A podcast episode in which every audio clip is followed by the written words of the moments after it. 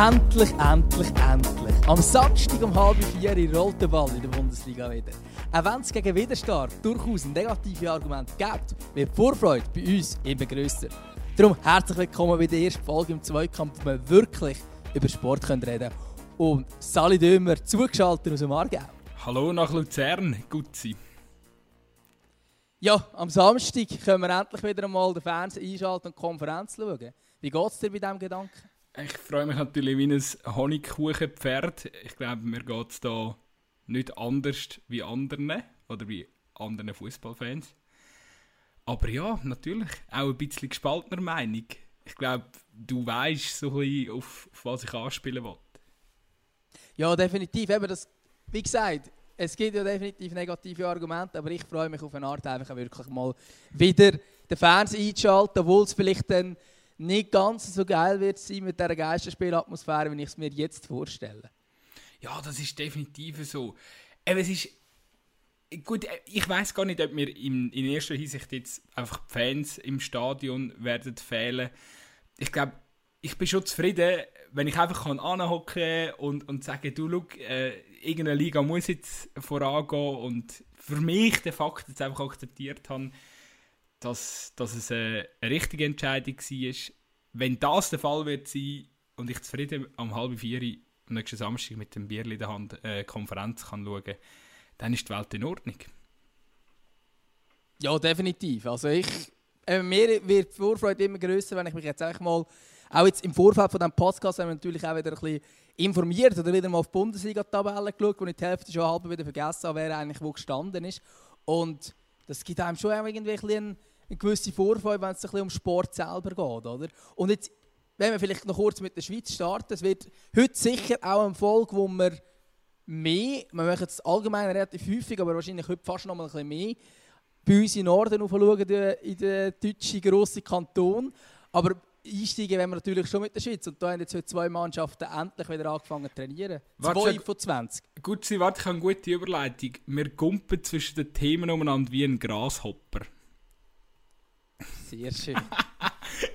Nein, aber ja, eben, du hast schon angesprochen, GC und St. Gallen haben heute angefangen trainieren. Und zwar beim besten Wetter. Ein bisschen habe ich an sie müssen denken heute. Ich habe jetzt tatsächlich gar nicht große Zeit gedacht, aber es hat sicher schön geregnet. sicher mega angenehm gewesen, ähm, wieder zu trainieren. Aber ich denke, es ist ja schon auch noch speziell, dass zwei Mannschaften sich jetzt dafür entschieden haben, zu trainieren, auf Kurzarbeit auch dementsprechend zu verzichten. Und alle anderen 18 in der Swiss Football League, die trainieren momentan noch nicht. Ja, ich habe im Fall gerade heute so ein bisschen, also wo ich das so für mich durchgegangen bin, eben, dass jetzt ausgerechnet eigentlich GC und, also GC der Einzige, der in der Challenge League spielt und St. Gallen der Einzige, der in der Super League spielt, ah, also dass genau die anfangen trainieren und halt die anderen nicht. Ich meine, gerade jetzt ähm, zum Beispiel Basel und IB, wo glaube ihre Spieler ja nicht mal auf Kurzarbeit äh, äh, an, angemeldet haben. Also die hätten ja auch locker jetzt können trainieren bei denen gibt es keine Spar, keine Spargründe so. Und da habe ich mir schon so ein bisschen überlegt, hey, wieso St. Gallen und GC? Und meine, bei St. Gallen ist ja die Ausgangslage klar. Man kann, sage jetzt mal, zum ersten Mal seit 20 Jahren wieder Meister werden und man will einfach, man will einfach so gut wie es geht vorbereitet sein. Ich denke, in erster Linie wird das der Hauptgrund sein. Gut, du korrigierst mich gerade, wenn, wenn ich irgendwie ins Blaue rausrede. Und bei GC ist ja tatsächlich ähm, merke ich einfach krass am Adrian Fetscherin seine Handschrift. Also, ist schon noch lustig, oder? Seit er wieder an Bord ist bei GC, wird der Verein so ein bisschen wieder in der öffentlichen, in der, in der, bei den, sag mal, sozialen Medien und so. GC wird wieder eine Marke. Das ist eigentlich ganz krass. GC ist zum Beispiel auch einer der ganz wenigen Schweizer Vereine, der jetzt bereits wieder einen, also einen TikTok-Account gemacht hat in, in dieser Zeit, auch jetzt gerade seit der Fetscherin wieder dort ist, für, für die, die jetzt vielleicht fragen, hey, Adrian Fetscherin, wer ist das und so, ähm, der ist jetzt auch im Zug halt von dieser chinesischen Übernahme, ist er wieder gekommen und ist, ähm, er war früher schon bei GC wo, sag jetzt mal, die letzten erfolgreichen Zeiten, ähm, wo sie so die, die letzten erfolgreichen Zeiten hatten. Und jetzt ist er wieder gekommen und ist vor allem für Kommunikation und das Marketing verantwortlich und ich habe das Gefühl, er macht wirklich einen guten Job und ich glaube eben auch, dass sie jetzt wieder anfangen zu trainieren oder dass sie jetzt als erstes äh, wieder wieder haben das Training aufgenommen. Das liegt vor allem auch daran, dass man einfach media so ein die mediale ähm, Präsenz wieder bekommt, oder? Weil wenn man heute aufgemacht hat, 20 Minuten Blick, eigentlich alle grossen Plattformen haben, äh, haben über, über den Trainingsstart von GC berichtet. Man hat sogar die Medien eingeladen ins Training. Das war bei St. Gallen nicht mal der Fall. Gewesen. Also sprich, man hat auch Interviews bekommen und und und. Also dort habe ich schon wieder so das Gefühl, also die Überlegung ist ja schon richtig, oder? GC wird wieder der große Verein werden, wieder der interessante Verein werden und der erste Schritt, ähm, um das zu erreichen, ist natürlich, indem man sich einfach mal grundsätzlich wieder Medienpräsenz erarbeitet tut und das macht es momentan hervorragend gut. Ja, und ich denke, dort ist sicher, spielt auch noch mit, dass man jetzt die Übernahme hat und darum auch keine finanziellen Probleme hat und es darum auch nicht so schlimm ist, dass man jetzt da die Kurzarbeit aufgeben muss. Ähm, Bezüglich FC Basel und IB ist es ja schon nicht ganz richtig. Die haben ja auch ähm, sich, ich gemeint, IB hat auch einen Teil Kurzarbeit. Äh, Basel hat sicher eine, eine Lohnkürzung, die wahrscheinlich hinfällig wird werden, wenn man wieder trainiert. Die Spieler haben wahrscheinlich so lange auf, auf Lohneinbußen verzichtet, bis sie wieder Training sind. Das ist wahrscheinlich der Deal, den wir ja auch schon in einer Folge bei uns hatten, dass der halt gleich auch eine Rolle spielt, rein finanzieller Natur, ob man trainiert oder nicht. Aber ich denke, es ist sicher richtig, es ist auch nicht überraschend, dass es zwei Vereine sind, die noch grosse Ziele haben diese Saison, falls sie nicht abgebrochen wird. Die einen wollen Schweizer Meister werden und die anderen wollen aufsteigen. Ähm, und gerade jetzt bei GC ist natürlich die Ausgangslage so, dass sie noch Gas mitgeben, um einen möglichen Aufstieg zu schaffen, falls es wieder anfangen. Und dort ist es wahrscheinlich nicht auch rein sportlich nicht blöd, wenn man jetzt doch ein Gas gibt und dann tatsächlich dann ready wäre, wenn es weitergeht. Aber ob denn das so kommt, weiß man noch nicht. Aber was ich jetzt auch noch ein spannender Fakt ist, ist, wenn man jetzt das ein bisschen die Umfragen bei den Vereinen verfolgt, ob es soll weitergehen mit der Super League oder nicht, stellt sich heraus, die Challenge League Vereine sind dafür und in der Super League sind, glaube nur Servet und Ibe ganz dafür, oder? So wie ich das richtig jetzt im Kopf habe, also jetzt gerade nicht vor mir. Ja gut, eben, ich glaube, der, der, der letzte Eindruck war ja so ein bisschen gespalten gewesen. Jetzt äh, Ende, was ist es? Ende Mai wird ja dann nochmal auch aufgrund von das, was der Bundesrat dann nochmal entscheidet, tut man sich dann nochmal besprechen. Aber eben, ich habe das Gefühl, die Meinungen bei diesen Vereinen sind zum Teil, eben, dann hat der Canepa wieder mal irgendetwas rausgeschossen, zwei Tage später hat er es dann wieder nicht ganz so gesehen. Äh, eben, also so ganz, so ganz klares Bild habe ich zurzeit auch nicht. Wobei, Eben, ich glaube, da müssen wir uns mit den Prognosen auch ein Stückchen zurückhalten, weil ich, eben, Ende, Mai, Ende Mai werden wir mehr wissen und eben jetzt gerade vorher, wir haben es einmal angesprochen, mit dieser ganzen Kurzarbeitssituation ist glaube sowieso der äh, ja, hat sich, glaub, hat sich sowieso auch alles jetzt ein bisschen verändert, weil die Clubs gehen jetzt zum Teil wirklich erst mega spät ins Training hier. Also ich habe gelesen, glaub, Zürich irgendwie einen Tag vor der Entscheidung, 28. Mai, oder? Und dann hat man dann vielleicht je nachdem noch... Ähm, Ah, genau, glaub, alle Westschweizer Vereine hat noch gar nicht bekannt gegeben, wenn sie überhaupt wieder ins Training werden einsteigen und und und. Und dann hat ja eben glaube, also so von der Reihenfolge ist jetzt wirklich St. Gallen GC jetzt diese Woche schon, dann nächste Woche kommt Lugano, Basel und Ibe dazu und dann nochmal später ist dann Thun und, und, und der FCZ und Luzern und, und quasi bei allen anderen weiß man es gar noch nicht, oder? Also eben auch dort habe ich das Gefühl, die, anhand von dem siehst du ja schon recht gut, wer hat eigentlich Bock zum, oder weißt so, wer hat Bock zum Weiterspielen und wer nicht, oder? Und ja, ich glaube, die, die ganze Situation, wenn man dann auch mal sieht, hey, wie ist die, in welcher Verfassung ist die Mannschaft überhaupt, ähm, werden sich auch da nochmal andere äh, Bilder, Bilder ergeben. Und für, ich, ich habe das Gefühl... Glaube ich nicht, glaube ich im Fall nicht. Ich glaube, es ist mehr es ist eine finanzielle Frage. Es geht nicht um die Mannschaft, wie die Zweig ist oder nicht. Es geht, es geht rein um, um die Finanzen. Und eben, also ich habe jetzt gerade vor mir, was zumindest mehrere Medien, ich habe das in verschiedenen Medien gelesen, ähm, was sich kristallisiert ist aus der Super League, die einzigen zwei, die absolut für das Weiterspielen sind, sind IB und Servet. Ähm, so ein bisschen eher ja, aber auch kritisch sind Basel, St. Gallen, Luzern, Zürich und Thun. Thun wahrscheinlich davon am kritischsten. Und Sio, Lugano und Xamax sind für einen Abbruch. Und das, ich glaube, bei diesen drei Vereinen ist es tatsächlich so, dass sie das auch immer so kommuniziert haben. Sio Ganz offensichtlich, Gossert hat zwar seine Meinung in gewissen Bereichen geändert, aber gegen Abbruch war er nie. Gewesen. Äh, umgekehrt, er war immer für einen Abbruch. Gewesen, so. äh, und in der Challenge League sind eigentlich fast alle dafür. Die einzigen, die ein kritisch sind, sind Winterthur, Wiel und Giasso. Aber so wie die Medien behaupten, dürfen sich die quasi fügen, weil es für sie kommt ja auch nicht gross darauf an. Und ich glaube, dort gibt es eigentlich einen entscheidenden Punkt. Erstens, man kann nicht absteigen. Das heisst, dass es Xamax oder auch ein Tun überlegt, ja, man will doch einfach die Saison fertig spielen. Das hat eben genau auch finanzielle Gründe. Logisch auch sportliche, aber man will einfach nicht absteigen. Und das geht einfach halt auch unter anderem um Finanzen. Giasso kann nicht absteigen, darum würden sie dann wahrscheinlich einwilligen und sagen, ja, easy, ähm, man könnte schon fertig spielen. Und das andere ist, dass Ticket-Einnahmen in der Super League viel mehr ausmachen als in der Challenge League.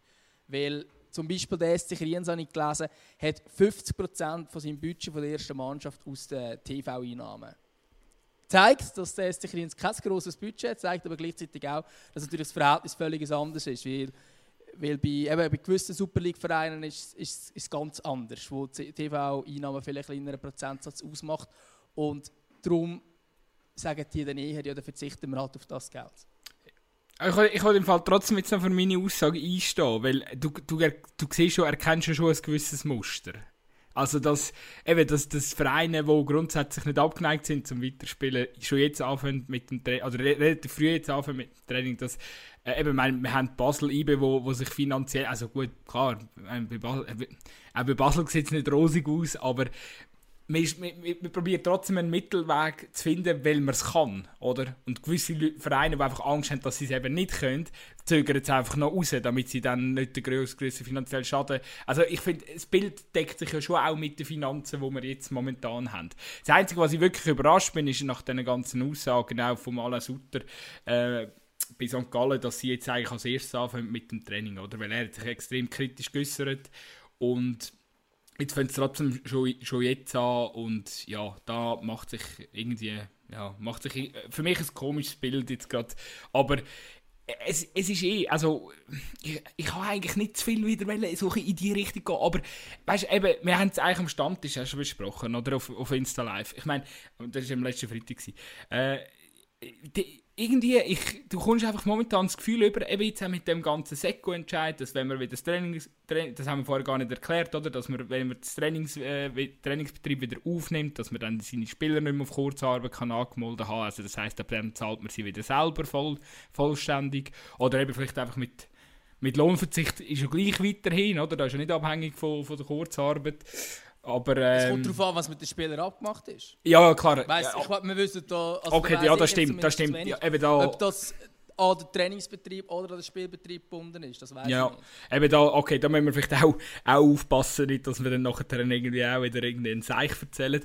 Aber auf jeden Fall hat, äh, hat sich jetzt so langsam, habe ich einfach das Gefühl, hat der Bundesrat der Super League oder der SFL äh, im Allgemeinen äh, kein guten Dienst da, indem sie gesagt haben, schaut, wenn ihr wollt, könnt ihr wieder weiterspielen, wenn das verhebt mit dem Hygienekonzept. Weil wenn Politik einfach von Anfang an gesagt hat, schaut Jungs, forget it, ähm, dann wäre wär auch der, der Verhandlungspunkt bei den TV-Geldern oder bei den TV-Verträgen, weil die wären jetzt wieder noch, oder die sind ja jetzt wieder neu verhandelt worden, wäre einfach ganz ein anderer gewesen. Und dann wären wir vielleicht weniger unter Zugzwang und hätte sowieso ähm, also zumindest auch jetzt noch die rote, die letzte rote, hätte man können sagen, hey, zahlen uns die noch, weil, ja, weil, weil quasi wir dürfen von der Politik aus nicht weiterspielen.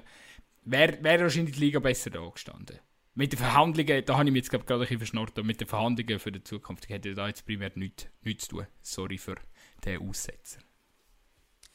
Ja, ich, ich denke, du, du hast sicher recht in dem Fall, dass es ähm, ja, dass da der Bundesrat der Liga nicht nur einen Gefallen gemacht hat, obwohl die Liga sehr dafür gepocht hat. Wahrscheinlich hätte man die ganze Aktion mit dem Seko früher müssen klären bevor man überhaupt so dafür kämpft.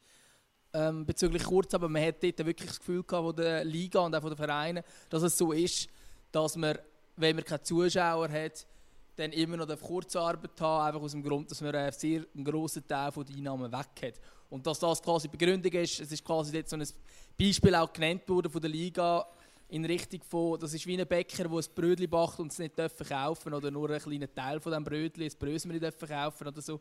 Ähm, der braucht vielleicht dann immer noch Kurzarbeit, obwohl er eigentlich Brötchen backt. Und das hat offenbar Seko nicht ganz überzeugt. Also nicht, wahrscheinlich nicht die Argumentation, aber so das Ganze. Er hat einfach gesagt, hey, im Fall, forget it. Und darum hat sich natürlich die Ausgangslage jetzt von den Vereinen wieder völlig gewandelt. Aber bevor wir jetzt hier abdriften und irgendwie wieder eine halbe Stunde philosophieren, ob da wieder geshootet wird oder nicht, finde ich es noch spannend, was passiert ist mit dem Promotion League Leader, mit Iverdon. Aber gut, bevor wir da ganz auf Iverdon kommen, ich habe noch eine, eine kleine Frage an dich, weil ich finde, die, die gehört einfach an, an diese Stelle an. Und hast du das Gefühl, dass äh, jetzt, weißt du, wenn ja, wir, wir, wir, sind jetzt gerade da mit dem passenden Thema in den Podcast hier gestartet, hast du das Gefühl, dass wenn dass, dass die Schweiz, die schaut ja jetzt auch auf die Bundesliga, oder? Oder wie siehst du das? Also wenn, wenn, wenn, wenn der Bundesliga, sage jetzt mal, die Fortsetzung von der Bundesliga in den nächsten zwei, drei Wochen reibungslos verläuft, was man natürlich bezweifeln kann, aber wenn sie reibungslos verläuft, wird das eventuell Einfluss haben auf die Entscheidung bei uns? Kannst du dir das vorstellen? Ja, ich glaube grundsätzlich hat eh alles aufeinander Einfluss. Also wenn die wenn du irgendwie siehst, jetzt gehen die Restaurants wieder auf und alles wirklich kommt drum und dran, und wenn der Kurvergleich flach bleibt, ist das logisch dann auch ein Zeichen, hey, im Fall, wir dürfen wahrscheinlich auch wieder shooten, anstatt dass es jetzt völlig wieder ansteigen Ich denke schon. Und ich denke auch, dass es in der Bundesliga ist. Ich würde aber den Direktlink nicht zwingend machen, weil das Schutzkonzept nicht das gleiche ist. In der Bundesliga sind alle Spieler getestet worden. Das sieht das Schutzkonzept von der SFL nicht vor. Und ich glaube, das wäre schon nur ein anderer Punkt. Oder, oder vielleicht würde es plötzlich reingenommen werden, das ist auch eine Möglichkeit, weiß ich nicht. Aber so wie es jetzt da steht, theoretisch Schutzkonzept, dort sieht es das nicht vor. Und du kannst vielleicht auch sagen, hey, in der Bundesliga hat man es können ausmerzen, da wären wir jetzt dann auch darauf gekommen, bei einzelnen Vereinen, wo es ja Fälle gegeben hat. Äh, aktuelles Beispiel Dynamo Dresden, und das jetzt quasi sich wird als gutes Beispiel herausstellen, im Sinne von, man tut jetzt halt zwei Wochen eine Pause machen und nachher kann man einsteigen und man hat dafür nicht mehr angesteckt. Dann musst du sagen, ja, aber hey, im Fall in der Schweiz weisst du das nicht, wenn du das nicht getestet hast. Darum kann es auch sein, dass sich dir das wird ändern aber ich glaube, so der, der rechtliche kann schon aus diesem Grund auch nicht machen.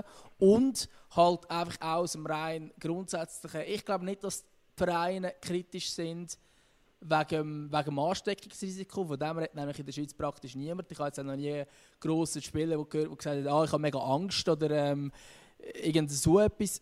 Sondern es geht, glaube ich, schlussendlich hauptsächlich um die Finanzen. Oder wenn du jetzt zum Beispiel auch das Bundesliga-Schutzkonzept anschaust, beinhaltet das unter anderem, dass die Mannschaften eigentlich zusammen in Quarantäne, gesagt, sind, was wirklich eigentlich im, äh, gewisse sind auf dem Trainingsgelände jetzt daheim oder sind in einem Hotel daheim ich kann mir nicht vorstellen, dass sich das ein Challenge League Verein kann leisten kann, seine Mannschaft die ganze Zeit in einem Hotel zu haben. Ich glaube auch nicht, dass das ein Schutzkonzept ist, aber genau aus diesem Grund kannst du die quasi nicht so miteinander vergleichen, weil es offenbar nicht das gleiche Schutzkonzept ist und das Bundesliga-Schutzkonzept viel strikter aussieht, zumindest auf den ersten Blick, als das, was die Schweizer Fußballliga äh, sich vorstellt.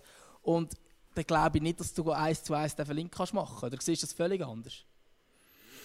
Ja, also ich glaube allgemein, dass alle Fußball und, und äh, Fußball übergreifend, wenn dann alle Ligen so nach, nach Deutschland chillen und, und schauen, wie sich dort das entwickelt. Aber ich glaube, es geht prinzipiell nicht, natürlich nicht um, also für die ganz, für die größeren Ligen natürlich ist das Schutzkonzept interessant für Deutschland, aber ich glaube bei uns, eben wie du schon angetönt hast, dass, äh, dass wir dort, also es ist völlig utopisch, dass, dass, dass das Schutzkonzept auch bei uns könnte angewendet werden könnte.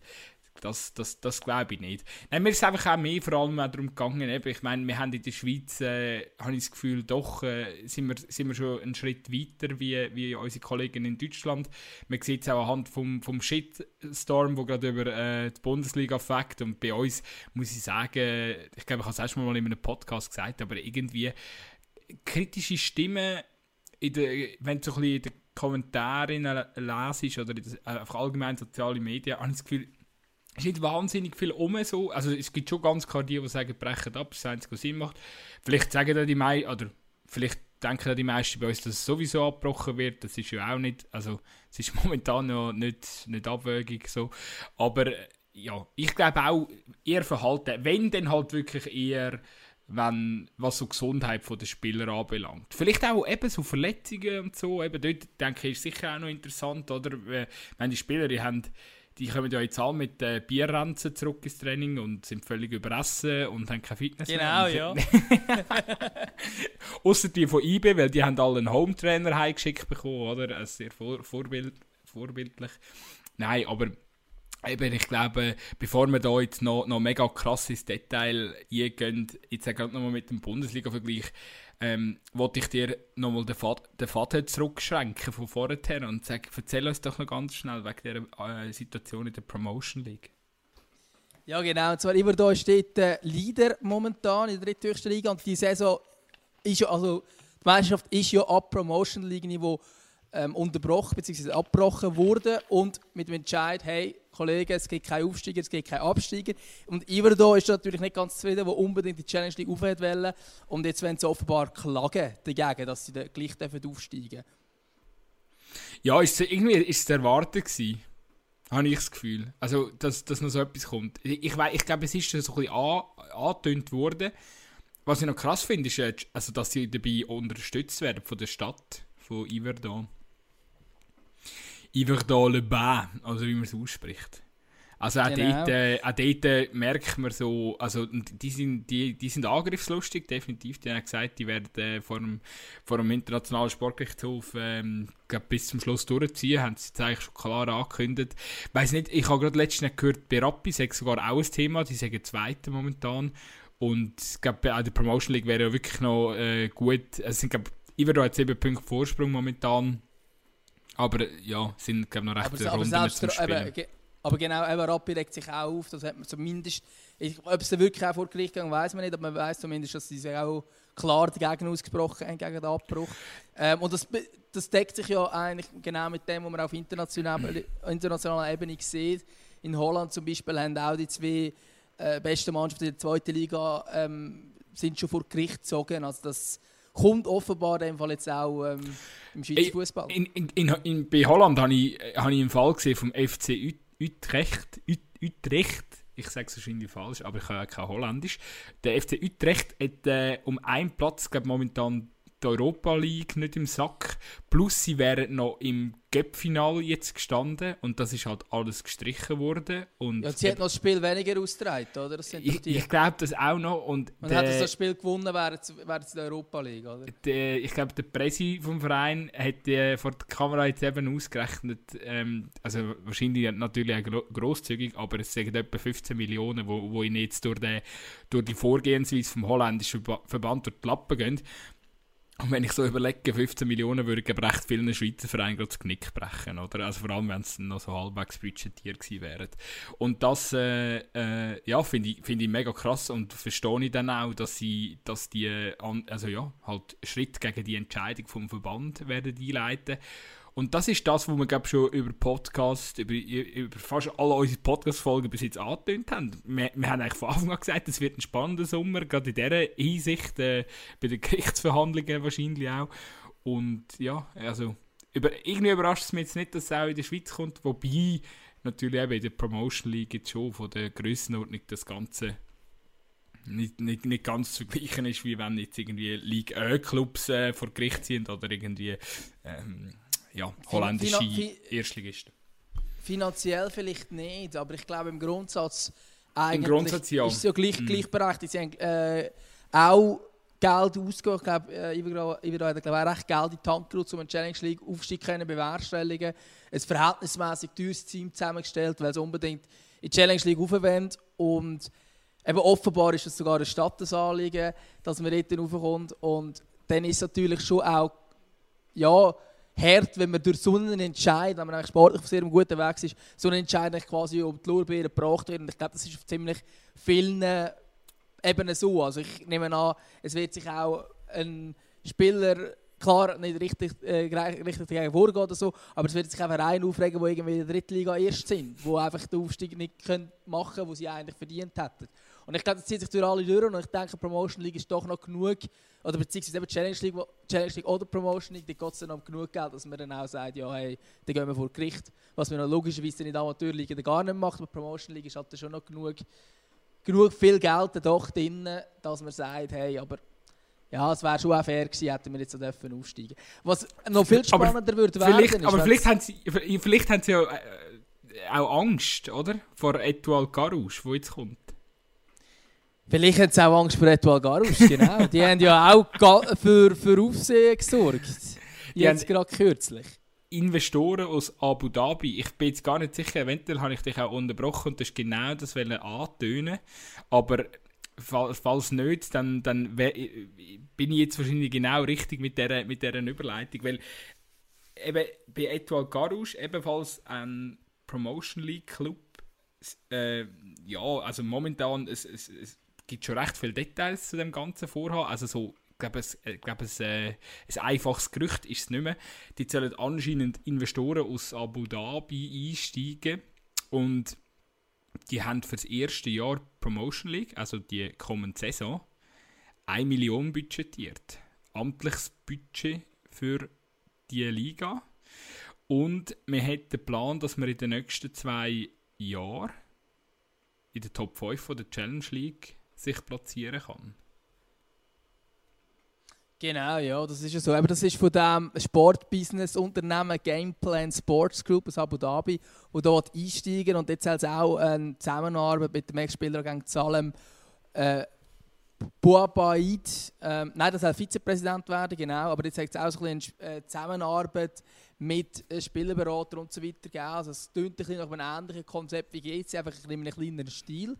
Ähm, ich frage mich, wieso Etoile Garouche, die haben letzte Saison irgendwie 200 Zuschauer gehabt. Ob jetzt das wirklich der Club ist, wo äh, so ein bisschen der schlummernde Reis ist, wo man jetzt rein investieren kann, ich wage es zumindest zu bezweifeln. Das ist ja eigentlich ein Genf, wenn man so will. Das ist ja das Stadion von Servet, Stadion Garus, so viel es man ist. Also ich habe nicht das Gefühl, dass jetzt dort noch Platz hat für einen anderen, etwas größeren Club, wenn man schon sieht, wie leer es da der schöne viel ist.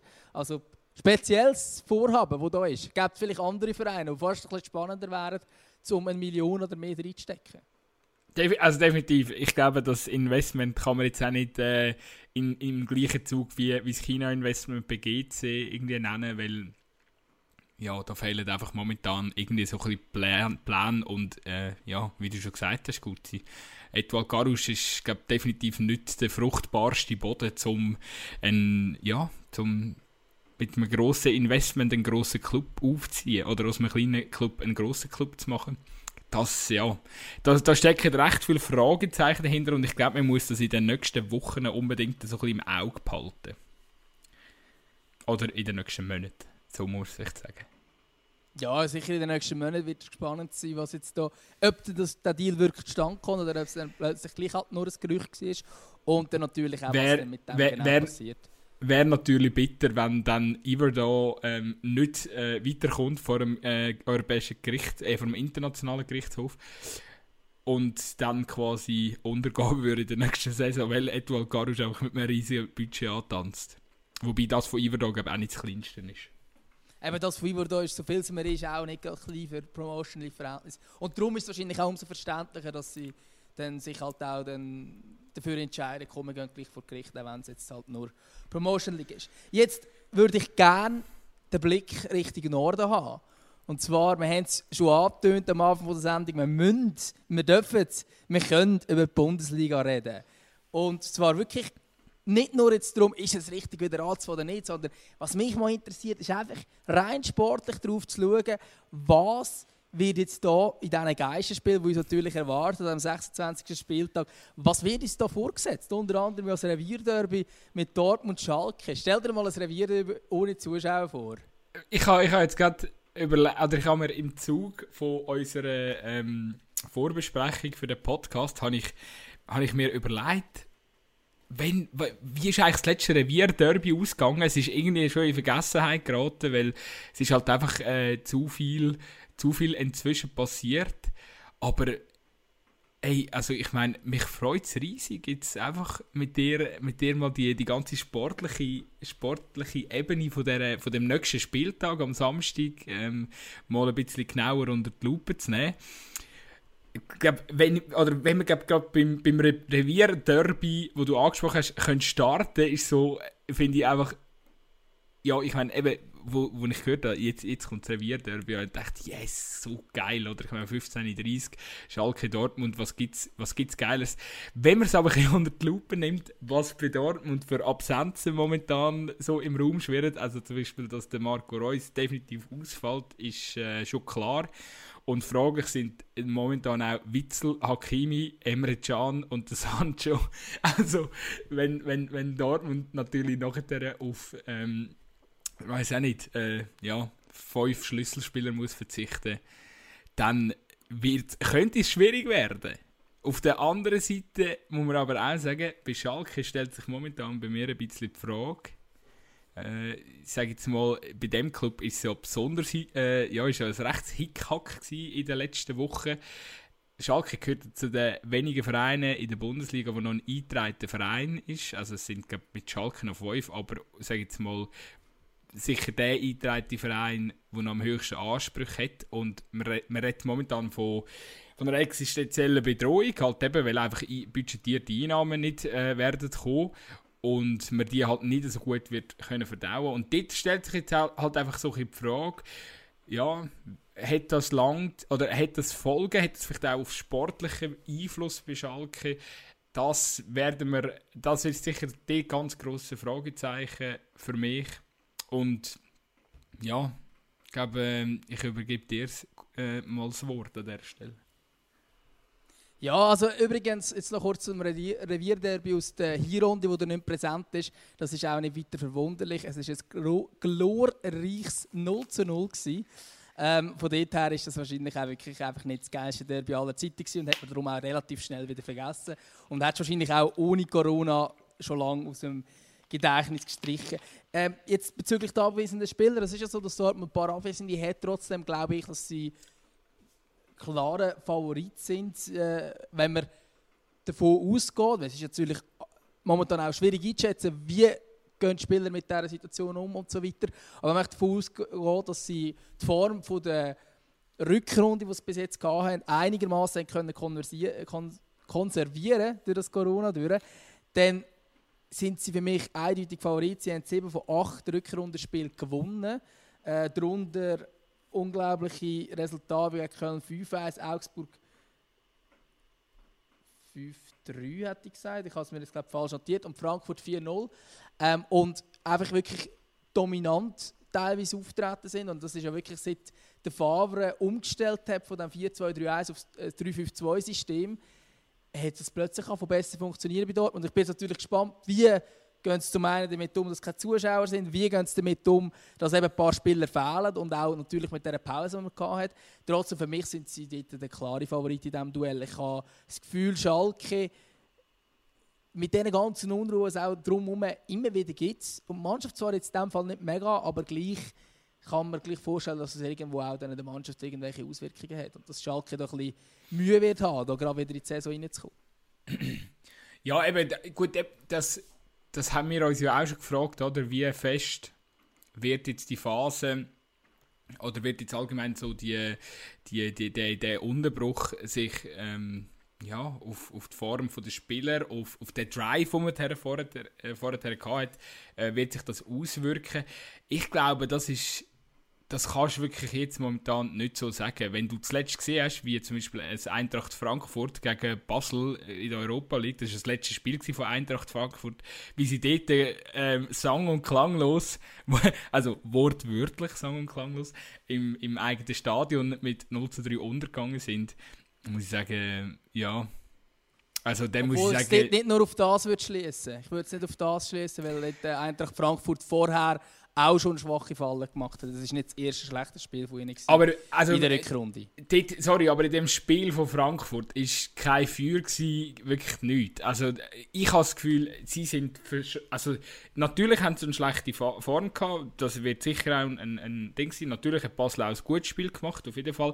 Aber ich glaube schon auch, dass, dass, dass die Mannschaft halt... Äh, ja, einfach mit den Fans und gerade auch eine Mannschaft, die sich natürlich sonst äh, gewöhnt ist, vor einer gigantischen Kulisse zu spielen, ähm, dass das einen Einfluss wird haben ähm, auf, die, auf die schwache Leistung von, von Frankfurt. Und darum glaube ich, äh, darf man wirklich sehr, sehr gespannt sein, weil ich würde jetzt mal wirklich momentan behaupten, wir werden das merken, wir werden das den Clips anmerken am nächsten Spieltag. Es wird nicht der gleiche Fußball sein, wie wenn man normalerweise an, einer, an einem Samstag in einer Konferenz eingeschaltet hätte. Das glaube ich natürlich auch. Da wollte ich jetzt nicht widersprechen im Sinne dass das nicht anders wird sein. Ähm, ich würde es einfach als Eintracht Frankfurt nicht so einfach machen und die Niederlage gegen Basel auf das schließen, weil im vorherigen Bundesligaspiel hat man auch vor Zuschauern 14 gegen Leverkusen verloren. Klar, man hat nicht den Drive gehabt oder nicht die Unterstützung, die man gerade von der Europa League sich gewöhnt ist, aber dort äh, weiß ich nicht, ob das die Ausrede quasi dann etwas nützt. Und sie hat die Heim gegen Leverkusen verloren, so hoch. Nein, das ist überraschend. Eben, ja. Ich sage einfach, die Heimstärke von Frankfurt ist sonst ein riesen Bonus. Und da habe ich im Fall auch das Gefühl, das ist im Fall bei all diesen Mannschaften, wo, wo halt wirklich, sage jetzt mal, vor einer sehr imposanten Kulissen spielen, also eben Dortmund sicher ähm, oder Frankfurt gehört, sind jetzt sicher ganz oben an der Spitze, aber äh, eben meinen auch andere Mannschaften wie zum Beispiel äh, Köln, Le äh, nein Leverkusen, was sage ich? jetzt, eben, Leverkusen hat eine mega imposante ich, ich bin im in, in dem Stadion rein, ich war maßlos enttäuscht. Gewesen. Nein, aber auf jeden Fall, äh, Gladbach kann ich sagen, ist ja auch in Nordrhein-Westfalen. Und äh, eben Köln-Gladbach gehört für mich sicher auch dort dazu. Und äh, ja, eben, ich glaube, all, all die Mannschaften. Union Berlin. Ja, sicher bei Union natürlich auch. Vielleicht einfach, also das Stadion von Union ist nur noch knapp über 30.000, aber sicher einfach. Ja, aber mehr von der Stimmung. Einfach von der Stimmung her natürlich brutal, ja, auf jeden Fall. Also dort geben machen wahrscheinlich die Fans sogar fast am meisten aus. Und da glaube ich, gibt es auch andere Mannschaften, die wo, wo wahrscheinlich nicht so beeinträchtigt sind. Und die glaube ich, gehört eben gerade das Leverkusen drin oder vielleicht das RB Leipzig oder das, äh, das Hoffenheim, wo, wo sage jetzt mal, natürlich auch die drei grössten Kommerzclubs, also die drei offensichtlichsten Kommerzclubs, so muss man es vielleicht betonen, ähm, ja, Wolfsburg sind, ist noch vergessen. Ja, wow. Wolfsburg, ja natürlich Wolfsburg, wer könnte es äh, wer vergessen. Und eben, die werden wahrscheinlich, werden wahrscheinlich besser damit Schlag kommen. Also ich glaube, Wolfsburg hat sogar noch das hat sie nicht auch noch sogar das Geisterspiel in der Europa League gehabt, wo sie relativ gut auf, auftreten sind. Also dort glaube ich auch, ähm, Dort hat man glaub, sogar eben den Witz gemacht, dass das Wolfsburg ja eh quasi sich Geisterspiel genau. gewöhnt ist und, und dementsprechend gar nicht zu mir haben. Und darum glaube ich, dort wird sicher interessant, wie werden sich die Mannschaften können präsentieren, die jetzt plötzlich ohne Fans müssen kicken und dann, äh, ja, dann, ja, dann werden wir so mal müssen gespannt auf, auf den nächsten Samstag abwarten, oder? Ich glaube auch, dass die Situation eine andere ist als am Anfang, wo das mit diesen Geisterspielen kam. Weil jetzt haben alle Spieler sehr lange Pause gehabt. Sie haben sich alle über ja, was sind es, zwei Monate können darauf einstellen, dass man mit Geisterspiel wieder wird reinstarten Ich glaube, dass die Vorfreude bei den Spielern enorm groß ist, weil es sind schlussendlich oder gleich auch einfach solche, die als Kind die Liebe zum Fußball entdeckt haben und sie halt als Profi auch in einem gewissen Maß haben. Die sind jetzt zwei Monate äh, im Wald joggen oder irgendwie daheim Kraftübungen gemacht, wo es nicht so ihre Leidenschaft ist. Und ich glaube auch, dass das dann wie nicht mehr gleich schlimm ist, im Gegensatz zu, ah, wir haben vor drei Tagen noch vor 50'000 gespielt und jetzt spielen wir ohne Zuschauer, sondern wir haben vor drei Tagen noch nicht mal gewusst, ob wir überhaupt wieder shooten, blöd gesagt. So von dort her glaube ich, dass rein mental die Sache für die Spieler ein eine andere ist. Und ich glaube auch, dass das äh, die Vereine auch in der Vorbereitung richtig angehen. ich meine, bei Eintracht Frankfurt gut möglich, dass dort äh, dass man bisschen überrascht war davon, dass die Spieler nicht parat sind für das. Aber ich denke, jetzt beim nächsten Geisterspiel wird man ja sich schon auf das einstellen schon über längere Zeit. Und ich glaube, dann kann man das schon auch, ich sage jetzt die Anspannungen zeugen und so weiter, aber es wird nie das gleiche Spiel sein, das ist klar. Und der Heimvorteil fällt sicher zu einem gewissen Teil weg. Das ist sicher auch so. Aber ich glaube, dass man dann gerade einfach nur noch lustlose Auftritte sieht oder so, dass Nein, da nein, nicht groß das, das glaube ich auch nicht, weil wenn du die Phase ja auch anschaust, bevor es überhaupt ähm, mit dem, mit, mit dem Ligastopp ähm, angefangen hat, oder? Ich meine, die Corona-Krise ist, ist äh, überall total anders wahrgenommen worden. Ich, wir, bei uns ist es ja auch schneller das Thema geworden in der Schweiz, wegen der Nähe zum Italien und Tessin in Deutschland ist äh, zu dem Zeitpunkt noch die Welt eigentlich in Ordnung gewesen und es hat noch niemand groß von Corona geredet. Und das habe ich das Gefühl, da hat natürlich dann schon auch wahrscheinlich auf die Spieler sich äh, ausgewirkt. Ich mag mich noch erinnern, ähm, wir, wo wir kurz, kurz bevor wir dann angefangen haben mit dem Podcast, haben wir doch noch über das, über das legendäre Interview von Dragovic von, von Luzern, äh, Luzern, ja super, jetzt hängt es schon wieder raus, äh, Leverkusen nach dem Europa League, äh, nach dem Europa League, ist Europa League, ja, das ist Europa, nach dem Europa League, Europa League ja. zu, zu der Zone irgendwie sagt, ja, ich habe keine Angst vor dem Tod. also wirklich legendär, ganz so. Und ähm, ja, ich habe das Gefühl, die Spieler haben es wahrscheinlich zum Teil auch völlig unterschiedlich wahrgenommen. Und ein paar haben wahrscheinlich auch noch gesagt, ja, komm, pff, ist ja eh nicht viel schlimmer wie Fieber und so. Ich glaube, dort ist die Sensibilisierung noch ganz anders gewesen. Und darum, glaube ich, kannst du von dort aus wie noch gar nicht ein, ein, wirklich so sagen, ja, und jetzt wird es so und so und wird wieder ähnlich. Da glaube ich, glaub ich nicht. Die sind wahrscheinlich, also eine Mehrheit wird wahrscheinlich erst Spieler geben, die es richtig anschießt, dass es weitergeht. Ähm, hat es ja jetzt vereinzelt, vereinzelt auch schon Schlagzeilen gegeben, also vor allem aus der zweiten Bundesliga auch, mit dem, äh, mit dem einen von Karlsruhe ist es, glaube ich. Aber äh, die Mehrheit, die Mehrheit will kicken und ist einfach, froh, ist einfach froh, dass es wieder losgeht. Genau, das ist sicher so. Ja, und eben, wenn man jetzt auf den Spieltag schaut, dann hat sonst, ich sage jetzt nicht mega die Knallerpartien dabei, abgesehen jetzt von diesem Revierderby, aber es hat auch schon spannende Matches wie Frankfurt gegen Gladbach, äh, Werder Bremen gegen Leverkusen am Montagabend dann, oder auch Union Bayern, finde ich persönlich auch noch interessant. Bin auch noch gespannt, ob jetzt eine Union vielleicht gleich eine Heimstärke hat gegen ein Bayern, auch ohne Zuschauer. Wahrscheinlich ein bisschen schwieriger als in dem Hexenkessel, was Zuschauer sehen. Aber es ist natürlich interessant. Was mich jetzt vor allem noch wundern ist so bisschen, wie du das Gefühl hast, ist immer jetzt auch natürlich hypothetisch, aber wie du das Gefühl hast, wie sich zum Beispiel das Meisterrennen könnte entwickeln. Bayern hat ja in der Rückrunde eine riesige Serie hingelegt und das elf, oder die el letzten elf Spiele haben sie 10 gewonnen und eins Unentschieden gemacht gegen Leipzig, ein 0-0. Und sonst alles gewonnen und darunter auch richtig hohe Sieg. Hast du das Gefühl, Bayern zieht es jetzt auch so weiter? Oder? Ey, was, mir, was mir wirklich Bauchweh macht, sind vier, die vier Punkte Vorsprung. Weißt du, wenn es jetzt nur zwei wären oder so, dann, ja, wäre die Ausgangslage nochmal eine andere, oder? Dann könnte man es mit einem Direktduell, wäre es nachher vielleicht gegessen, oder? Dann, dann, dann, dann könnte man sich noch so ein bisschen erhoffen. Aber jetzt die vier Punkte, die bringen schon mal Ruhe, wo, wo Bayern Vorsprung auf, auf Dortmund hat. Und jetzt sind es sind es noch neun Spieltage, wo man durchboxt, oder?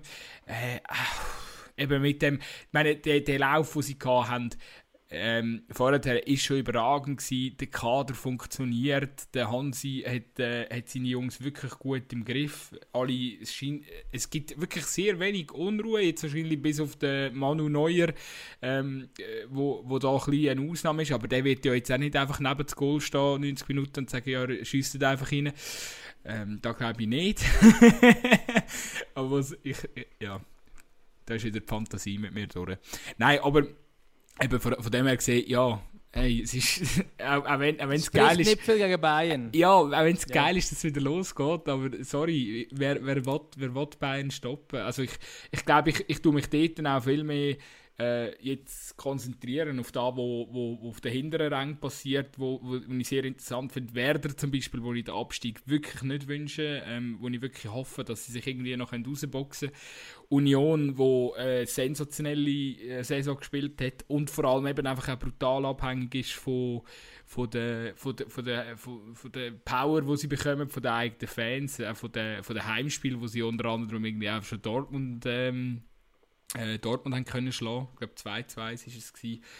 Ähm, da, da, da glaube ich, ja, das wären jetzt so die interessanten Sachen. Sicher Freiburg, Freiburg, wo ja auch mega positiv überrascht hat, wo auch immer sehr, sehr coole Kulissen die hat und eine heimstarke Mannschaft ist, wird für mich definitiv auch, auch spannend zum, zum mit anschauen.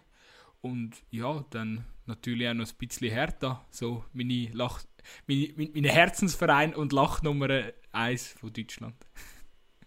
Sehr schön. Ich wollte jetzt gleich noch mal da kurz so ein bisschen auf die, die vorderen Plätze gleich auch noch mal ein bisschen schauen.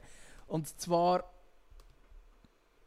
ist, ist, ist die Ausgangslage insofern immerhin noch ein bisschen spannend, dass Bayern noch gegen Dortmund, Leverkusen und Gladbach muss spielen. Also eher ein schwieriges Restprogramm haben, während zum Beispiel Leipzig dort äh, die Grossen in dem Sinne alle schon hat und darum ein einen einfacheren Spielplan hat. Aber ich sehe es natürlich ähnlich. Dort wird wahrscheinlich die Sache schon in die Richtung gehen. Bayern wird es wahrscheinlich durchziehen, wie man es kennt. Aber ich würde jetzt noch nicht von einer Vorentscheidung reden. Ich glaub, die, aber die, die, interessante Frage ist ja auch, wer bringt Bayern am ehesten zum Stolpern, oder? Also mein Leverkusen hat einen hervorragenden Lauf gehabt, eigentlich zuletzt, oder? Also, oder, ich meine, der Bosch hat... Äh, aber, aber der, der aktuell Dortmund und Leverkusen ist nicht so simpel, glaube ich. Und Gladbach auch. Also ja, sind alle drei nicht geschenkt.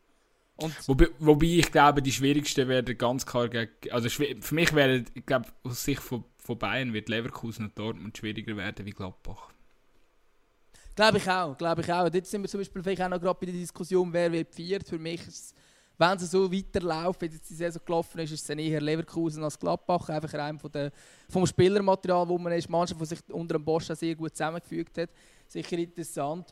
Und hinten raus, um jetzt das auch noch ein bisschen ergänzen, was du gesagt hast, sehe ich relativ schwarz für Paderborn, wo in meinen Augen ziemlich sicher wird absteigen. Ich glaube auch nicht, dass sie ohne Zuschauer sich noch besser können gegen den drohenden Abstieg wenden Und dort gibt es für mich eigentlich nur noch eine Frage, und zwar steigt Werder Bremen direkt ab oder steigt Fortuna Düsseldorf direkt ab. Es sind momentan vier Punkte getrennt und nachher sind es weitere vier Punkte bis auf Mainz und ich glaube nicht, also klar, es sind noch, es sind noch genug Runden, dass sie noch drunter rein könnten kommen, aber ich habe das Gefühl, es läuft dort wirklich von Werder oder Fortuna raus und einer von beiden kann die Relegation. Ich fand natürlich eine Relegation Werder HSV wunderschön. ja, definitiv. Wobei ich es auch lustig würde finden, wenn der HSV nochmal ein Jahr drunter bleibt oder nochmal eine Saison. Eben, das würde dann passieren.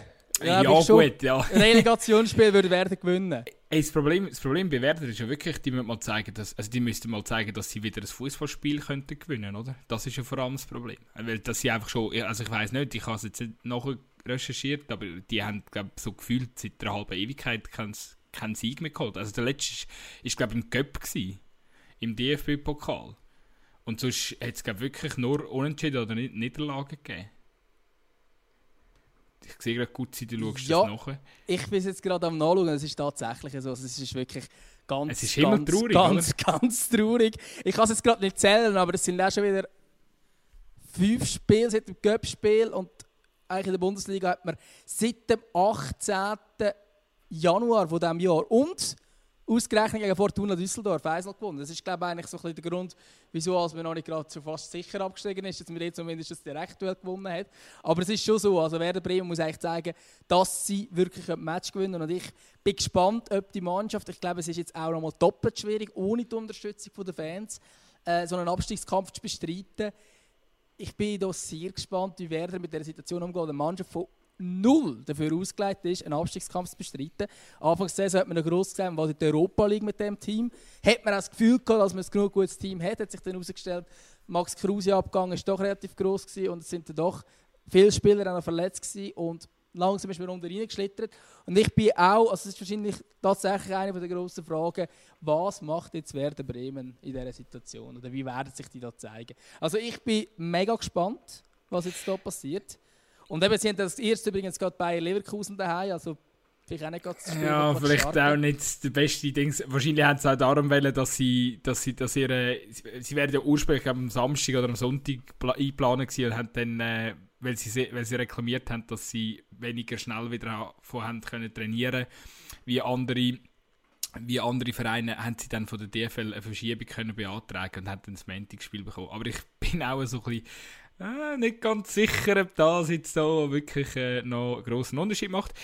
Wo ich mir auch nicht so ganz sicher bin, was jetzt hier geht. Ich weiß gut, oder ich weiß auch, liebe Podcast-Losser äh, da außen, ähm, ihr wollt wahrscheinlich gar nicht mehr über Hertha hören, aber ich meine, ähm, sorry, wenn ein Jens Lehmann plötzlich im Aufsichtsrat äh, erscheint als Nachfolger von Cleansey, ja, was wollte ich sagen? Ich meine, dann muss man das einfach noch schnell da einwerfen, weil ich meine, ja, Jens Lehmann spätestens nach seinen irgendwie dubiosen Ansichten oder Fragen, wo er da auch wieder im Sport 1 ähm, Doppelpass äh, losgeworden ist, da, ja, jetzt kommt schon wieder so ein bisschen, ähm, ich jetzt mal, ein, ein, ein, ein, polarisierende Gestalt auf jeden Fall. Also wir lesen auch oft so ein bisschen, ja, er ist der Querdenker und so.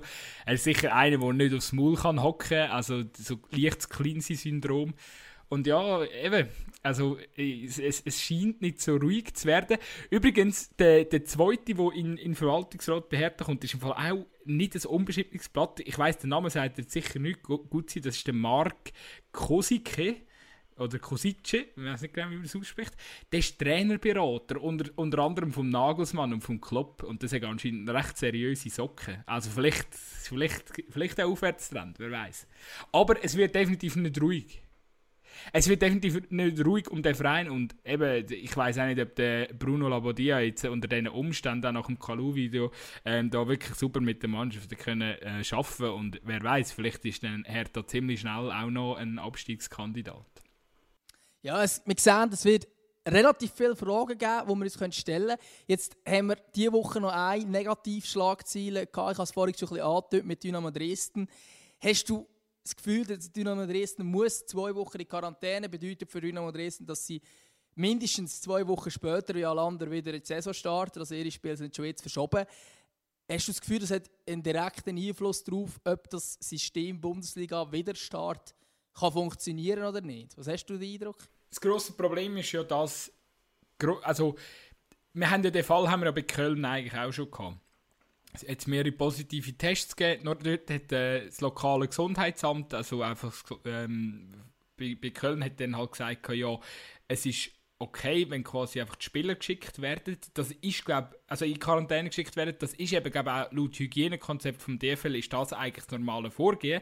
Nur hat man halt in Dresden nichts anders entschieden und hat einfach gerade die ganze Mannschaft zwei Wochen Quarantäne aufgedrückt. Und dort äh, habe ich das Gefühl, oder dort ist jetzt so ein bisschen der Knackpunkt. Weil wenn natürlich das jetzt einfach ein Einzelfall bleibt in Dresden, dann glaube ich, ist, äh, ist, ist, ist Bundesliga oder, oder die Fortsetzung von der Bundesliga ist nicht in Gefahr oder die Durchführung vom, vom DFL-Konzept. Das hat auch der Seifer so am Wochenende äh, nochmal relativ deutlich gesagt. Aber das Ding ist halt auch einfach, ihnen sind halt Tempobunden. Und wenn Politik nicht mitspielt oder eben die einzelnen Bundesländer einfach keine Freude hat an dem, was halt Frau Merkel entschieden hat, am, am also sie hat es ja nicht allein entschieden, sie hat es ja auch im Austausch mit, mit den anderen.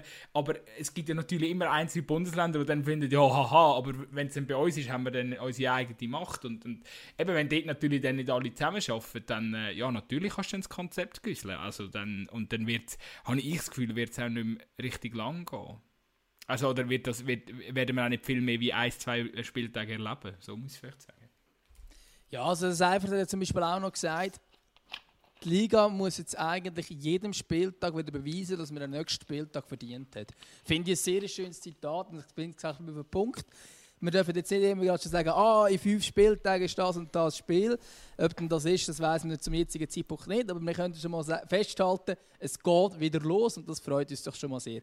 Und bevor wir jetzt hier dreieinhalb Stunden darüber reden, wie die sportliche Ausgangslage ist, ich glaube, wir könnten noch viel, viel länger werden und wir könnten dann noch x Jahre fast darüber diskutieren, was jetzt wo wieder losgeht und so weiter, würde ich glaube langsam mal zu unserer beliebten Rubrik kommen.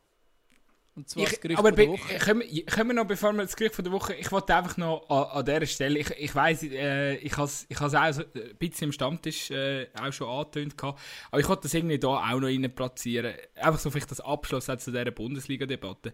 Es ist momentan, die Meinungen gehen brutal krass auseinander. Gewisse äh, äh, ja, reden halt wirklich über den Fußball, als ob sie ihn nie geliebt hätten. Andere wiederum sind einfach äh, erscheinen halt, also sind so ein bisschen blind, oder? Und sagen, ja, es ist alles, äh, äh hauptsächlich wieder Fußball und alles andere interessiert mich eh nicht. Und ich finde, äh, ich bin dort auch hure gespalten gewesen. Und ich weiss, du bist auch gespalten gewesen, Gutzi, und man hat auch sehr viele Berichte in den Medien gelesen von, von Leuten, die gespalten sind.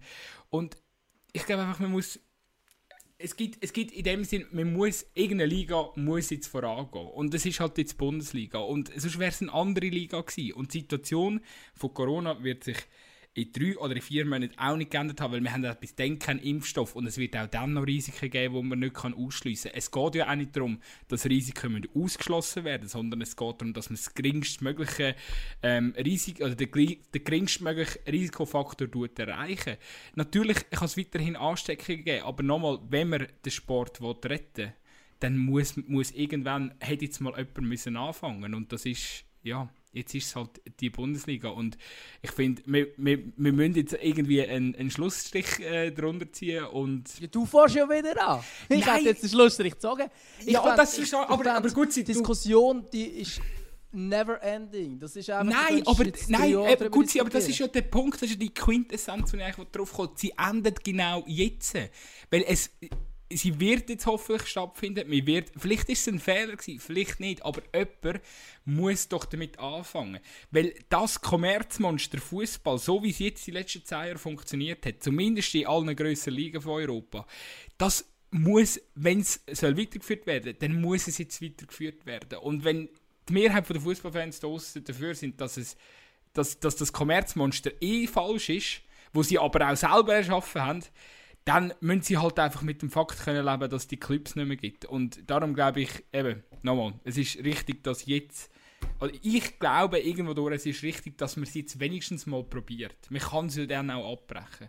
Und hoffe natürlich einfach auch ganz fest, dass keiner zu größeren Schäden kommt. So, Ja, okay. das ist doch gut. Das ist doch gut. Ich habe das Gefühl, wir haben die Diskussion schon am Anfang vom Podcast ein Nein, bisschen aber habe angetönt. darum habe ich, darum habe ich gedacht, ich mache mal den, den Link schon, weil ich habe das Gefühl, wir haben es schon mal schon mehrmals gesagt, aber es ist auch gut, wenn wir es mal wieder darauf hinweisen. weil Ich glaube, wir sind Pippe eigentlich gleicher Meinung im Sinne von, dass wir dass man äh, eigentlich findet, hey, ist doch gut, wenn man wieder anfängt und zum mal schauen und nicht, dass es Ja. jetzt ultimativ richtige Entscheid ist, sondern mehr, dass man eigentlich einfach Aber auch ich bin- halt ich- gespalten ist, oder? Ich bin im Fall zum Teil wie ein Fähnchen im Wind gewesen. und ich, ganz ehrlich, viele andere, die das nicht auch waren, sind, die lügen einfach.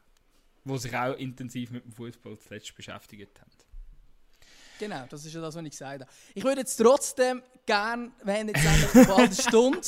Ich glaube, das ist ähm, Ja, jetzt müssen eigentlich wir halt, Plan, dass wir ein bisschen drunter sind. Aber das ist okay. Ich glaube, wir können das Gerücht von der Woche heute auch ein bisschen kürzer fassen, weil wir haben auch anders, was wir noch hätten wollen sagen, ein bisschen müssen kürzer fassen. Darum kommen wir doch jetzt zum Gerücht von der Woche. Das Gerücht von der Woche. Was ist dein Gerücht von der Woche? Was hast du Schönes mitgebracht? Ja, zuerst mal danke Gutzi für den geilen Einspieler, den du da produziert hast. Ich hoffe, ihr, ihr geniesst den auch so. Also für mich ist jedes Mal Wellness in den Ohren, wenn er kommt. Ja, mein Gerücht von der Woche. Ich kann, wir haben, ich weiß gar nicht, ob wir es schon mal diskutiert haben. Äh, der Sane ist ja schon relativ lang, der Leroy Sané ist schon relativ lang im Gespräch, dass er wechselt von City äh, zu Bayern München. Die, das Interesse ist eigentlich schon so ein bisschen im, im Zuge von Ende Saison ist das schon relativ in, äh, Ende vor, äh, wie sagt man? Letzte Saison, Ende letzte Saison, also äh, 1920. Nein, nicht 1920, 18, 19. Im Ende, Ende von der Saison 18, 19 ist es darum gegangen, hol, hol Bayern den Sane, äh, 24, 24 im besten Fußballalter, äh, wunderbar auf der Außenbahn zuzuschauen, äh, ein Spieler, der sehr viel Tempo kann machen kann. Nur eben dort ist so ein bisschen, äh, glaube, eine dreistellige Ablöse ist im Raum gestanden. Man ist sich irgendwo durch nicht einig geworden. Jetzt hat der Sahn und dann gegen das Ende von dieser, was ist das, von dieser Transferdiskussion, also das hat sich eigentlich über den ganzen Sommer hinweggezogen. In der Premier League ist dann, ist dann glaub, mittlerweile schon wieder losgegangen. Dann hat man den Sahne eingesetzt und er hat sich verletzt. Ich glaube sogar in einem mega unwichtigen Spiel. Oder vielleicht, vielleicht ist es auch der Supercup gewesen. Ich weiß es nicht, aber auf jeden Fall. Ähm, der Sahne hat sich verletzt, obwohl er in Transferverhandlungen war mit Bayern München. Äh, und zwar schwerwiegend, Kreuzbandriss plus minus die ganze Saison jetzt out gewesen. So, und jetzt will der Sani aber immer noch wechseln. Hat glaube ein Töchterli in der Zwischenzeit, würde gerne in Deutschland aufziehen und wir reden da mittlerweile ist die Ablöse auf 40 Millionen gesunken. Und mich macht es ein bisschen stinkig, weil ich weiß Bayern wird für 40 Millionen, wenn die Ablöse dann wirklich auch so ähm, überwiesen wird, kommt Bayern einen hervorragenden Spieler über, wo sich wahrscheinlich ziemlich schnell auch wieder an die, in, die, alte Form oder zu, in die alte Form wieder können zurückkämpfen kommen sie den Spieler für Schnäppli über und äh, wo sie auch nochmal einfach massiv verstärken wird, vor allem wenn man jetzt momentan bedenkt, dass sie den Felipe Coutinho dann ziemlich schnell wieder Retour auf Barcelona schicken, weil dort hat man ja von einer Ablösung um die, die, die ist plus minus immer noch dreistellig, obwohl Barca gesagt hat, ja, so 80, 90 würde vielleicht schon auch noch gehen, aber eben Barca braucht momentan sicher Geld, also die werden sicher auch nicht weiter runter und dann wird Bayern wahrscheinlich den Coutinho schicken und den Sané holen und ziemlich günstig und ich finde es ein bisschen, mich nervt es. Ja, jetzt vielleicht noch mal ganz kurz zu deiner Verletzung, die du vorhin gesagt hast, wegen einem unwichtigen Spiel. Es war im Community Shield gegen Liverpool, gewesen. es war von dort her tatsächlich nicht das Spiel der Spiele, gewesen, wo er sich da die Verletzung Ah. zugezogen hat. Danke, Fakten, Gutzi. Ja, ich habe das jetzt noch kurz äh, Nein, natürlich grossartig. fairerweise auch müssen nachschauen. Ich habe es natürlich auch nicht im Kopf gehabt. Ja, jetzt zu dem, ich bin ein bisschen skeptisch, weil ein Spieler, der Kreuzbandriss gehabt hat, ist nicht schnell wieder auf dem gleichen Level. Und es gibt sehr, sehr viele Spieler, die nach einem Kreuzbandriss nie mehr aufs alte Niveau gekommen ist. Von dort her ist es auch ein bisschen Katz im Sack, wenn man so, um so schön sagen Wenn man jetzt einen Leroy Sané verpflichtet, sind ja doch immer noch 40 Millionen. Ähm, und man kann nicht fix sagen, dass er wirklich an die Altstärke zurückkommt. Zum anderen, klar, 40 Minuten sind nicht mega viel für so einen Spieler, beziehungsweise relativ wenig äh, auf diesem Niveau geredet. Ich kann mir gut vorstellen, dass sich das jetzt nach Corona auch ein bisschen wird relativieren und ich hoffe es zumindest schwer. Aber ich bin beim Leroy Sané so ein bisschen gespaltener Meinung, ehrlich gesagt. Keine Frage, riesiger Fußballer, alles drum und dran.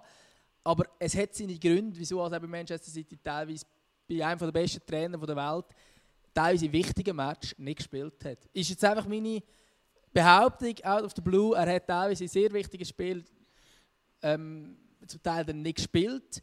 Ich glaube zum Beispiel auch im Champions League Halbfinale gegen Tottenham hat er nicht gespielt. Und das sind solche Momente, wo ich mich frage, wieso spielt so einer nicht, wenn er ja angeblich so super sein und für über 100 Millionen soll der Verein wechseln und in einem der wichtigsten Spiele spielt er nicht. Und darum habe ich, ist es einfach meine Behauptung, bin mir nicht sicher, ob das so viel zu wenig für so einen Spieler ist. Einer, der lange verletzt ist, einer, der noch nicht ganz die auszeichnenden Leistungsdaten hat, wo, wo vielleicht ein anderer hat, ähm, oder wo irgendwie Kylian Mbappé oder so hat, dann würde ich sagen, ja, ist 40 Millionen wenig, aber es ist immer noch der Leroy Sané, der einfach zu Deutschland super aufgehypt wird. Hat auch natürlich, keine Frage, vor, vor, letzt, also vorletzte Saison eine sehr gute Premier League-Saison gespielt, aber er ist jetzt auch nicht der kommende, oder er, mal vielleicht der Comedy-Weltstar, aber er ist noch nicht der Weltstar. So. Ja, also da gibt natürlich, absolut. Und auch mit dem Kreuzbandriss, äh, das, das ist auch wieder das, halt viel Spekulationen, klar. Aber eben 24 wird wahrscheinlich top betreut. Äh, ich finde, Katz im Sack ist ein bisschen böse. Ähm, ich glaube, die Chancen sind, sind sicher groß, dass er, dass er wieder stark zurückkommen wird und, und sich auch kann erholen von dem, weil ich meine, ein Kreuzbandriss ist jetzt äh, äh, nicht irgendwie eine spezielle Verletzung für einen Fußballer. Es gibt schon, äh, also bei gewissen ist es schon fast äh, budgetiert in der Karriere, dass sie früher oder später einen Kreuzbandriss haben. Aber natürlich auch eine schwerwiegende Verletzung, Knie ist äh, etwas vom, vom Wichtigsten, also wenn nicht das, äh, das wichtigste Gelenk, äh, vielleicht neben dem Fußgelenk mit einem Fußballer. Und darum glaube ich, ja, auf jeden Fall, dass, äh, dass, dass, dass, man da, dass man da so ein bisschen beide Seiten muss sehen. Einfach zu deinem anderen Ding, was du noch gesagt hast, so, ich kann, also natürlich habe ich auch immer Fragezeichen gehabt beim Guardiola, was den Sané anbelangt, aber ich habe auch grundsätzlich auch immer wieder so das ein oder andere Fragezeichen dem Guardiola gehabt. Ich glaube, alle, die All or Nothing ähm, mit Man City gesehen haben auf Amazon Prime, die wissen, ähm, von was ich rede. Und ja, ich glaube, der, der, der Sané, ähm, jedes Mal, wenn er nicht gespielt hat und er ist mega spät eingewechselt worden äh, und, und er ist mega spät eingewechselt worden ist, bin ich auch überrascht gewesen, wie, wie krass er in seinem jungen Alter bei so einer renommierten Mannschaft einfach so einen anderen Drive kann reinbringen und er also einfach auch das Tempo kann steigern das, also, ich finde den Impact, wenn er auf eingewechselt wurde, ist er zum Teil erst in der 80. Minute oder so, ist er, also, hat mich immer recht beeindruckt und darum bin ich einfach relativ stark überzeugt, dass er Bayern äh, nochmal deutlich stärker wird machen. Aber kommt Zeit, kommt Rat. genau. Also ich glaube auch nicht, dass äh, der Sani Bayern schlechter wird machen. Keine Frage. Also er ist ein super Fußballer, wollte ich nicht falsch mm. sagen. Ich sage nur, es ist vielleicht nicht ganz so krass unterwert. Ich wollte noch ganz kurz an ein Beispiel übrigens erinnern bezüglich Kreuzband ist. Holger Badstuber sagt ja. vielleicht der einen oder andere noch etwas. 2012 ein Kreuzbandriss gehabt, als kommende Innenverteidiger-Superstar abgefeiert worden, seitdem nie mehr auf ein Top-Niveau gekommen, spielt inzwischen bei Stuttgart in der zweiten Bundesliga. Und vielleicht kann es auch in die Richtung gehen. Aber alles hypothetisch. Auch hypothetisch der, der ist natürlich. Mein, auch hypothetisch ist natürlich ähm, mein Gericht von der Woche. Und zwar geht es um den Jonas Omlin. Und zwar soll Hertha BSC in ihm die Lösung von allen Goalie-Problemen sehen. Ähm, und zwar haben sie auch ein das Problem, dass der Runi Jahrstein schon 35 ist und auch nicht die Top-Saison gespielt hat. Der Thomas Kraft ist jetzt auch nicht unbedingt der Goalie, der alle vom Hocker reist in Berlin, der jetzt die letzten zwei, drei Spiele hat dürfen machen bei Hertha. Und jetzt soll eben der Jonas Omling kommen. Was hältst du davon? Würdest du sagen, wäre ein guter Deal für ihn? Du als Hertha-Fan? Ich muss vielleicht auch zuerst sagen, zuerst schnell sagen, der, der, der, der ja, eben, wie du gesagt hast, der Jahrstein ist eigentlich wirklich ein Top-Goalie. Ähm, einfach wirklich ein bisschen alt, aber ich sehe ihn eigentlich auch vor dem Jonas Omlin, aber eben jetzt aufgrund vom Alter und wenn sich der Trend, den er jetzt äh, angeschaut äh, oder so ein bisschen in dieser Saison so weiterzieht, dann ist es völlig klar und mit einem jungen, aufstrebenden Goalie oder mit einem ich sage jetzt mal eben, die Jonas Omlin kannst du jetzt auch nicht mehr als, als Dings, also er, er glaube jetzt bei Basel mehrfach zeigt, dass er äh, allen Belastungen gewachsen ist, also glaube ich, wäre wirklich genau der richtige Kandidat. Der, der Thomas Kraft, das Nummer 2 momentan bei Hertha, ist übrigens der Marco Wölfli von, von Hertha, also es ist einfach so ein bisschen die gute Seele vom Club und, aber eben, also, wie schon gesagt, ich fände es aus, aus Hertha-Sicht ein absolut äh, genialen, also wäre sicher ein genialer Schachzug, ihn.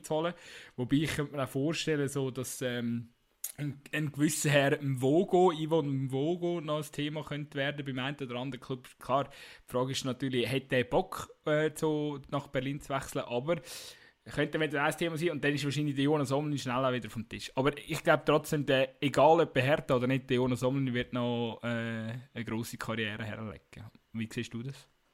Das glaube ich definitiv auch. Ich bin nicht so ganz sicher, was mit dem Vogo sagst. Ich glaube schon, dass der Vogo sicher ein Kandidat wird sein beim einen oder anderen, keine Frage.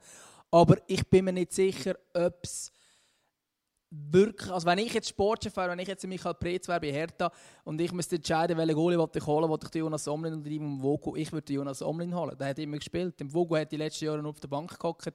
Klar, mit ein bisschen Bundesliga-Erfahrung, aber... Ja. Ich, würd, ich sehe den Punkt. Ich ja. würde dort eigentlich die Omlin inzwischen der Pole Position sehen. Vor allem durch das, dass Leipzig immer recht schwierig da hat wegen die Finanzen. Hat ja sehr, Augsburg hat den Wogen holen, hat sehr viel Geld verlangt für einen Wogen, der nachher nur auf der Bank gekocht ist bei Leipzig. Und dann glaube ich, musst du fast mehr Geld in die Hand nehmen, um den Ersatzgoalie von Leipzig zu holen, als den Stammgoalie von Basel rein aus diesem Grund. Ich könnte mir vorstellen, dass das eigentlich noch ein guter Deal wäre. Ich wüsste nicht, dass Jonas Somlin, aber ich würde machen, zu Hertha gehen, mit all diesen Unruhe im Verein. Aber es kann natürlich eine Chance sein. Vielleicht kommen ja die Pläne, die wir da mal auch schon mal besprochen im Podcast, vielleicht werden die mal wahr und nachher hat er einen guten Schachzug gemacht. Ja, ich Wir werden es sehen. Ich glaube, der Valentin Stocker, wenn es wirklich so wie gehört, wird beim Omlin schon ein paar Gurt, äh, gute Worte loswerden über äh, seinen ehemaligen Verein. Gut, nein, das glaube ich nicht. wenn man am Stocker seine Zeit bei Hertha anschaut, ist auch eher durchzogen gewesen. Aber nein. Ähm, er hat aber auch gute Zeiten gehabt. Er hat auch gute Zeiten gehabt bei Hertha. Und er redet auch nicht negativ über Hertha. Ja, ja, ich glaube, äh, ich habe gerade letztens gesehen, dass er sich auch mit dem der Lustenberger ist beim Insta Live im SRF gewesen und hat dann auch noch viel erzählt von der Hertha-Zeit und der Stocker hat sich dann auch noch dazu geschaltet. Also, also ich glaube, die haben schon, äh, die haben, ja, ähm, ich glaube, dort, äh, der Vogo muss, gerade jetzt in dieser Phase, wenn er jetzt schon den Sprung will, will machen ins Ausland, ähm, dann muss er nehmen, was kommt, weil ja, weiß nicht, das Transferfenster wird, wird, ein bisschen, also wird sich sicher verändern. Vor allem das, was jetzt kommt, das Sommertransferfenster. Also meinst du Omlin, wenn er ins Ausland will? Weil Vogo ist ja schon in Deutschland. Oh nein, jetzt bin ich im Vogo gewesen, sorry. ja, ja, ja. Ich, ich, sehe, wir sind schon, wir sind schon eine Stunde zehn am Quatschen. Gut, gut es wird langsam, yeah, es wird langsam das, kritisch. Ich habe natürlich, den, ich habe natürlich den Omlin gemeint. Ich habe natürlich den Omlin gemeint. Das ist doch Aber, gut. Ich glaube, ich glaub, wir haben jetzt vor dem ersten Bundesligaspieltag, wo wir sehnlichst erwartet, einen ausführlichen Podcast-Folge aufgenommen. Und ich glaube, wir haben in einer Woche nicht viel weniger zu erzählen, wenn wir dann tatsächlich einen Fußball gesehen haben. Ich glaube, ich glaub, die Leute tun es uns auch verzeihen, dass wir heute bisschen länger gemacht haben. Weil, ja, wir sind halt, wir sind halt auch irgendwie, irgendwie ein happy, oder? Ich glaube, es ist, es ist wirklich einfach gut, dass, dass wir auch wieder über anderes schwätzen bald. Das ist ja so, das ist ja so. Und auch überraschend genervt. Wir haben äh, sogar ein bisschen Diskussionen gehabt, aber das ist okay. Das ist auch... Darf auch die sollen das, ja, die sollen heraus, es ist nicht immer nur freundschaftlich, aber viel, viel. hey, ich muss, gut, ich muss noch zwei Grüße am Schluss ausrichten. Auch nicht, dass ich vergesse. Also zuerst, zuerst mal ein Danke an äh, Planet Caravan, dass er uns da den Sound liefert für unser Intro. Ich hoffe, ähm, ihr habt schon gemerkt, dass es ein bisschen melodiöser zu und her geht bei uns ist, ist ganz okay. Ist eigentlich, ja, wir sind, wir sind, wir sind happy. Wenn ihr, wenn ihr es anders seht, schickt uns Feedback. Aber bis jetzt, bis jetzt sieht es äh, durchaus gut aus. Ähm, mein zweiter Gruß geht an Christian Gross. Ich möchte ihn einfach grüßen an dieser Stelle und sagen, tolle Karriere als Trainer. Definitiv, definitiv. Haben wir ganz vergessen, ihn anzusprechen. Das geht ja eigentlich gar nicht. Das geht schön, gar nicht. Schön, dass du noch erwähnst. Hakan! Hakan! Hakan! Nicht als Kritik, als Anregung. Grossartig, grossartig. De- Ich glaube, haben viele Trainer so mit ihren Spielern geredet wie er? Nein. Er, Nein. hat ja, er, er ist ja er ist wie ein Schullehrer, oder? Also so ein Berufsschullehrer. Er, hat, er sagt den Spielern den Nachnamen, tut sie aber duzen im Umgang. Nein, umgekehrt. Nein, er sagt zum Hakan, sagt, äh, ja stimmt, ja nein, er, er, Umgekehrt. Er sie sagt den Vornamen und tut sie sitzen. Hakan, sie müssen den Pass spielen. so gut. Ich, ich finde es auch komisch. Ich finde es ganz komische Dinge. Also entweder sagt man den Nachnamen und tut sitzen oder man sagt du und tut den Vornamen. Also, Eben, wie, wie, wie ein Berufsschullehrer. Der Typ ist ja auch, wie, wie alt ist er? Äh, Ich, ich, ich, ich, 66, glaub ich. 66, ich habe eben ich gemeint, im im, im, im. Und ich schaue ich so Sportpanorama gestern und schaue ihn so an und denke, der kann doch nicht 66 sein. Der, der sieht irgendwie aus wie 50. Ja, das ist so, das habe ich auch gedacht, aber ich glaube, das ist eine Glatze. Weil wenn du nämlich gesehen hast, wie er mit 38 aus- ausgesehen hat, hat er jetzt schon ausgesehen wie 50. Also der ist einfach immer gleich alt. Aber äh, für mich ist er so, eben mit seinem Äußeren so ein. Ja, ist einfach so ein per Persön der, der, Das ist einfach eine Persönlichkeit. Dem musst du gar nicht. Also, gut, wenn du dann hörst, wie er noch redet, oder? Aber einfach so das Erscheinungsbild von ihm ist schon so. Da, als Spieler hast du einfach schon von Grund, von Grund her, von Grund auf her einfach Respekt für so einen. Grosse. Ja, der hat glaube auch eine sehr grosse Überzeugung von sich selber. Natürlich auch berechtigterweise, wenn man zurückschaut, was er da alles für äh, Erfolg gefeiert hat. Aber er ist ja auch ein bisschen kritisiert worden, glaube auch vor allem in seiner Zeit in Basel, dass er einfach halt alles selber entschieden hat. Aber der Erfolg, zumindest in Basel, hat es ihm ja recht gegeben, nachher zum Beispiel bei IB hat es ein bisschen anders ausgesehen. Aber natürlich eine grossartige Nummer und eben, er hat ja jetzt bekannt gegeben, für die, die es nicht mitbekommen haben, dass er nicht mehr Trainer sein will. Offenbar ist das ein der. F ausser der FC Aarau schickt ein Angebot, dann kommt er noch ins Brücklifeld. Genau, ganz sicher. Das macht er. FC Aarau. Der, der hat gesagt, so jetzt nach äh, Saudi-Arabien und Ägypten, jetzt, jetzt da, zurück ins Brückenfeld. Will ich mal eine gute, gute Wurst essen. Also. Nein, ich glaube, ja, ich habe ich hab gesagt, was ich müssen sagen Sehr schön. Ja, dann hoffen wir, dass ihr da außen, da hoffen wir, so jetzt habe ich es richtig können sagen, da hoffen wir, dass ihr da außen am Podcast gleich viel Spaß gehabt habt in dieser siebten Folge, wie wir werden machen. Und schaltet dann unbedingt am Freitagabend wieder ein, weil dann können wir nämlich im Stammtisch auf Insta live am halb sieben, hätte ich gesagt, können wir dann wirklich darüber diskutieren, was am Tag darauf dann passiert in der Bundesliga zum Beispiel. Oder es gibt wahrscheinlich noch ganz andere Themen, die wir dann wieder diskutieren können. Aber es wäre cool, wenn ihr dann auch wieder dabei wärt. Insta Live, Stammtisch, ja. Die, die, die ihn schon gesehen haben, werden ihn wahrscheinlich lieben. Oder ich hoffe es fest, fest. Und sonst, wenn ihr äh, noch nicht so weit sind, dann, oder noch nicht, noch nicht dazu gekommen sind, dann schaltet doch ein. Zweikampf Underline Magazin auf Facebook und Insta.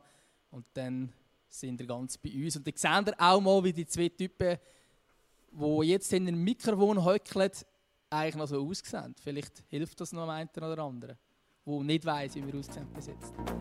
Also sicher nicht so wie der Christian. Wir haben beide noch Haar. Gut, sicher übergeben zum Schlusswort. Ja, ich würde sagen, tschüss zusammen.